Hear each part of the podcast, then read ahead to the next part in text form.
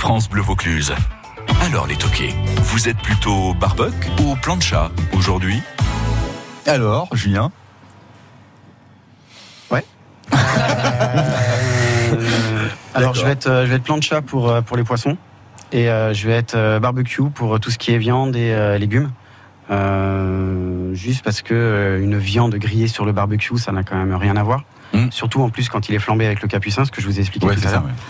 Euh, le poisson sur le barbecue, ça a tendance à accrocher. C'est un peu plus, un peu plus délicat. On a on peut, on peut plus facilement euh, dénaturer le produit et, euh, et, abîmer le produit, alors que sur la plancha, ça accroche pas et, et c'est top. Donc ce sera la plancha. Et aujourd'hui, si vous aviez justement un poisson que vous avez envie de mettre dessus, ou sur la plancha, ouais, ce serait quoi? Le turbo.